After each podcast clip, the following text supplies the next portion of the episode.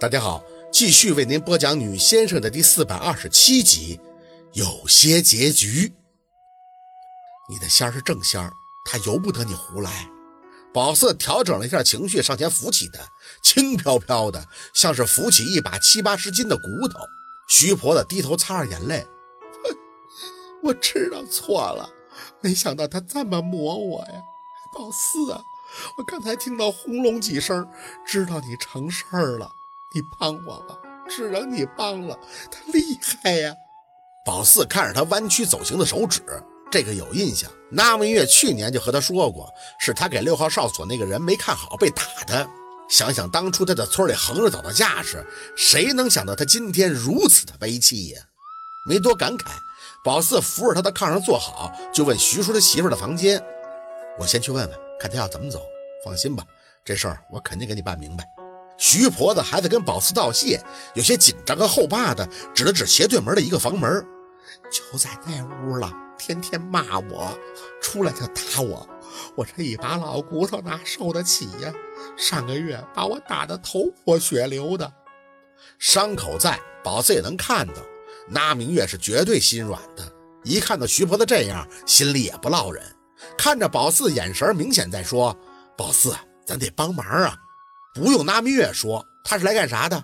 和徐叔要了三根香，直接去了他家后边那个专门供奉老仙那屋。入眼的案台正中就摆放着一个黄标纸写的牌子，一个地方一个令，就是讲究不同。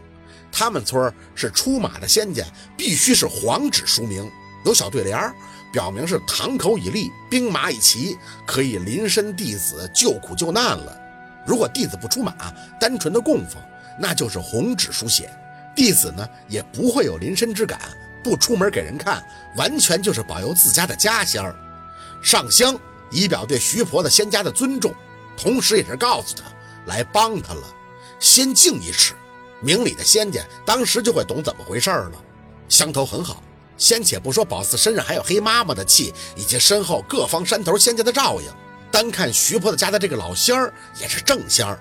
先前姥姥在的时候名气也不小。看肚子很准的，只是这几年被徐婆子带的给跑偏了。能立堂子的仙儿都得没问题，收兵买马无外乎就是想自己积累功德，上房留名。可一旦弟子有了私心，长此以往，那都是账。仙儿会磨人，只有两种情况：一是需要弟子去接；二就是弟子没做好，他们在那边受了委屈，这都是一想变通的。你利用人家，耽误了人家的修行，那还能有好吗？香不需要上完，宝四看到一半就去敲响了徐婆子儿媳妇的房门。打宝四那一嗓子以后，他就安静了。敲了三声，宝四隔着门直接开口：“弟子有错，我知你性大，可这么闹下去对你也没有好处。这样吧，我送你回洞，这边的牌位继续供奉，你好生的修养。日后若是再跟弟子有缘。”再按您自己的意愿选择是否出山，您看怎么样啊？徐叔憋了口气，站在宝四的旁边，另一头的徐婆子也是战战兢兢的探头，在自己的门里往外看着。宝四等了一会儿，十多秒后，门里传出了咚咚两声，算是回应。痛快！宝四心一放，果然是明事理之人。谢常大仙给宝四薄面，老仙是讲究这些的，在礼数上必须得到位。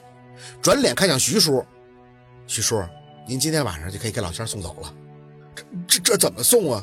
示意他先稍安勿躁。宝四裁好一张红纸，写下这个常大仙的名号，然后看向徐叔交代：下午啊，去找人买点酒肉，在牌位前供奉，香火不要断了。天黑之后，把大门打开，点三炷香插在地上，跟门神打声招呼，送老仙出门，心里默默念叨两句就可以了。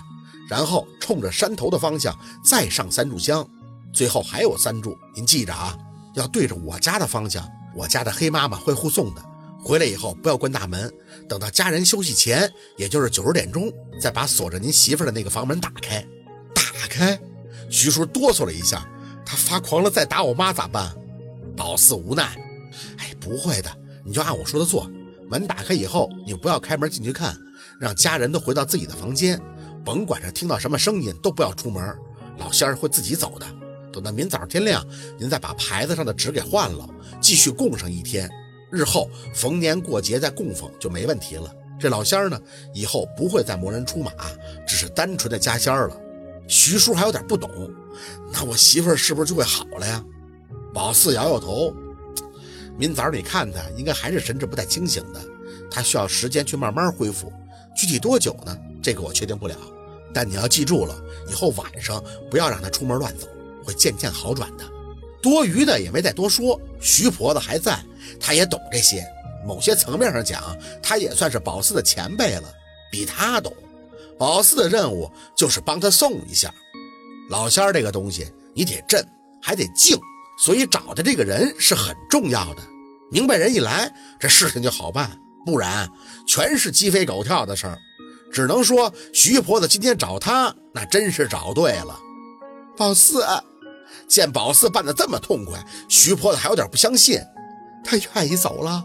宝四走到徐婆子那间卧室，点头：“嗯，以后不会出马了，好好的供奉照顾吧。这事儿啊，你也给您的家人提个醒，千万不要再拿老仙搞事情了，不然下次就不是送走那么简单了。”徐婆子红了眼：“我知道。”我这已经遭到报应了，现在是活着遭罪还债，死了到下边还得继续还，我都明白呀。出马弟子作孽，转世不得为人，这是老规矩。徐婆子肯定懂。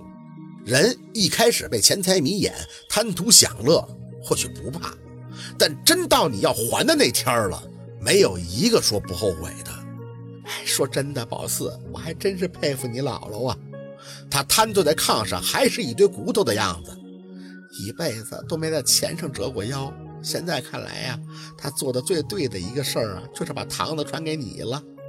你是成事儿的呀，现在身上的气这么壮，这比你姥姥的大哥能耐还大了。宝四笑笑，没多说什么。徐奶奶，奉上的话您也不用说了，我只是做了我该做的。您好生休息吧，我先回了。说完，就朝着他点了一下头，招呼着达明月回家。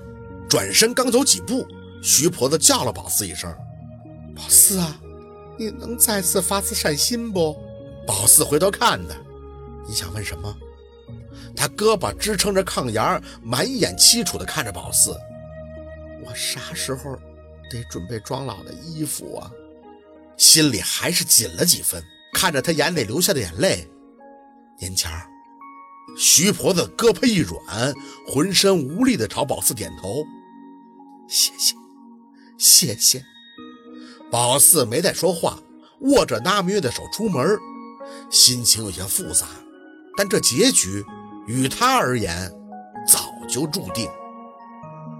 好，今天的故事就到这里，感谢您的收听。喜欢听白好故事，更加精彩。